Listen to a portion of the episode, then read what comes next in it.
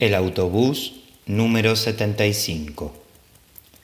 Una mañana, el autobús número 75, que va desde Monteverde Vecchio hasta Piazza Fiume, en lugar de pasar por el Trastevere, pasó por el Gianicolo, giró por Vía Aurelia Antica y unos minutos después corría por entre los prados de las afueras de Roma como una liebre en vacaciones.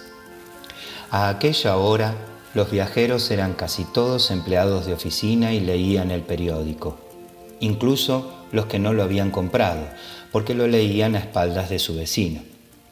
Un señor, al volver la página, levantó la vista un momento, miró a la calle y se puso a gritar. Cobrador, pero ¿qué pasa? Traición, traición. Los otros viajeros también alzaron la vista del periódico y las protestas se convirtieron en un ruidoso coro. Por aquí se va a Civitavecchia.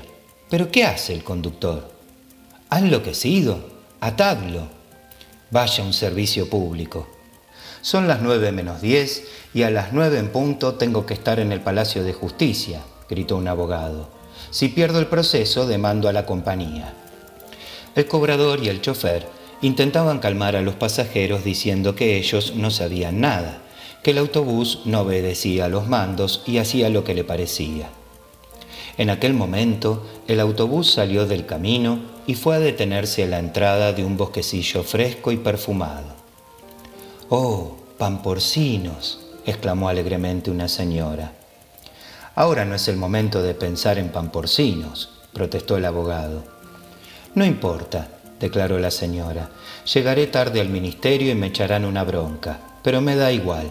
Y ya que estoy aquí, quiero disfrutar recogiendo pamporcinos.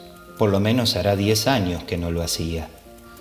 Bajó del autobús, aspirando con la boca abierta el aire de aquella extraña mañana, y se puso a recoger un ramito de pamporcinos. En vista de que el autobús no quería saber nada del regreso, los viajeros fueron bajando uno tras otro para estirar las piernas o para fumarse un cigarrillo, y mientras su mal humor desaparecía como la niebla al sol. Uno recogía una margarita y se la ponía en el ojal, otro descubría una fresa todavía sin madurar y gritaba, La he encontrado yo, voy a dejar aquí mi tarjeta y cuando la fresa esté madura vendré a recogerla, y será mejor que la encuentre. En efecto, sacó una tarjeta de la cartera, la atravesó con un palillo y clavó el palillo junto a la fresa. La tarjeta decía Doctor Julio Granitos. Dos empleados del Ministerio de Instrucción hicieron una pelota con sus periódicos y empezaron a jugar un partido de fútbol. Y cada vez que le daban una patada a la pelota gritaban, al diablo. En suma, no parecían los mismos oficinistas que un momento antes querían linchar a los empleados de la compañía de autobuses. Estos, por su parte, se habían repartido una tortilla y hacían un picnic en el Prado. ¡Atención! gritó luego de improviso el abogado. El autobús, dando una sacudida, se estaba marchando solito a poca velocidad. Apenas tuvieron el tiempo justo para subirse siendo la última la señora de los pamporcinos que protestaba. ¡Eh! Eso no vale. Apenas había empezado a divertirme.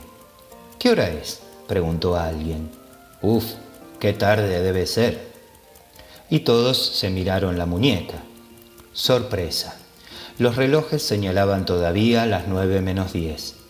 Al parecer, durante el rato que duró la excursión, las manecillas no habían corrido había sido un tiempo de propina, un pequeño extra, como cuando se compra un paquete de jabón en polvo y dentro hay un juguete. Pero esto no puede ser, decía asombrada la señora de los pamporcinos, mientras el autobús marchaba ya por su ruta habitual y corría por la calle Dandolo. Todos quedaron asombrados, pero en la parte superior del periódico, que de nuevo tenían ante sus ojos, estaba escrita con toda claridad la fecha de aquel día, 21 de marzo. Y todo es posible en el primer día de primavera.